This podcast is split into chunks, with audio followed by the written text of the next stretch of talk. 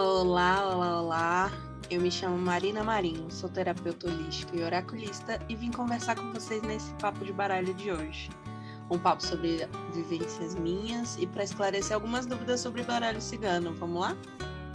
O tema de hoje é estudo, vamos falar um pouquinho, né? O baralho cigano ele pede estudos contínuos pra gente. É, cada oraculista monta o seu modo de jogo e como interpretar suas cartas, por mais que tenha uma base a seguir.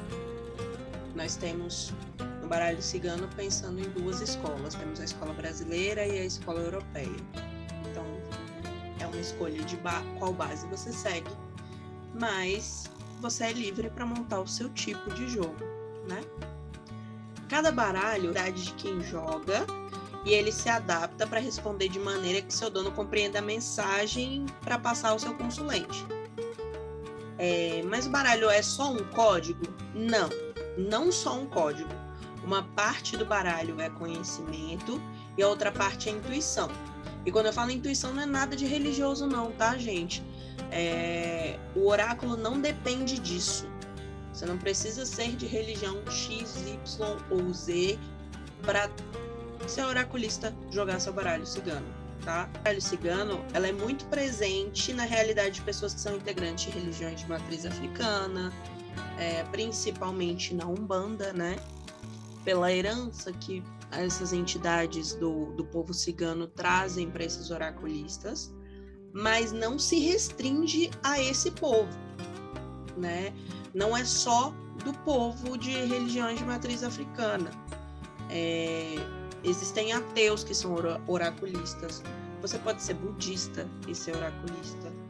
Se faz sentido para você e você não é de uma vivência de nenhuma religião, você pode jogar baralho cigano com muito estudo, muita responsabilidade e carinho com quem vai sentar na sua frente para ouvir o que você tem a dizer, né?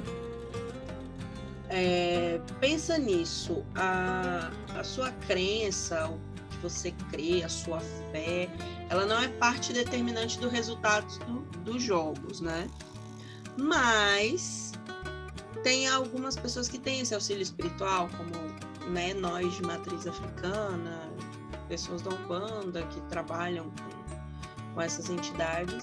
É um auxílio luxuoso em alguns jogos. Eu digo alguns porque não é todo jogo que a gente tem auxílio luxuoso, não, tá?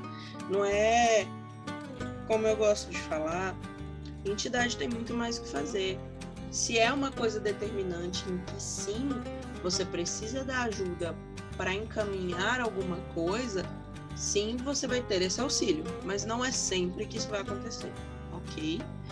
Importante salientar isso, principalmente nesse momento que a gente está falando de estudo, porque senão vira uma muleta, né? Como você vai ler sem a entidade do seu lado. Sem a entidade do seu lado você não consegue ler, você não sabe, você não aprendeu os códigos. Para isso é necessário que se estude esses códigos, essas vertentes da escola europeia, da escola brasileira, para se entender e se compreender como você organiza o que você vai dizer para o seu cliente. Né? Ah, mas como se aprende a jogar? Jogando. a maior verdade é essa: a gente só aprende a jogar jogando. Você só consegue perceber a dinâmica do seu jogo usando o seu baralho, seja com seus amigos, conhecidos, vizinhos, pessoas da sua confiança. Né? E a minha dica para você é a seguinte: estuda, estuda muito, respeita o seu tempo, respeita o seu espaço e principalmente cuidado e muito carinho com a vida dos seus clientes. Quando você abre um jogo de baralho, você abriu para falar da vida de uma pessoa. Então, respeito, carinho, atenção com os mínimos detalhes. Isso é o mais importante. E eu quero dizer para vocês que quando a gente entra nessa seara né, de, de leituras e oráculos, o mundo se abre para a gente. Né? Existe uma diferença é, muito grande da Marina antes dos oráculos para Marina depois. Por quê? Você aprende a ouvir mais. Você aprende a silenciar para conseguir ouvir o outro. Você consegue se ouvir melhor. Aflora a intuição, isso a gente não pode negar, mas te dá um olhar mais carinhoso das pessoas à sua volta. Não é que também você vai passar a mão na cabeça de todo mundo, não, porque tem hora que não dá para passar.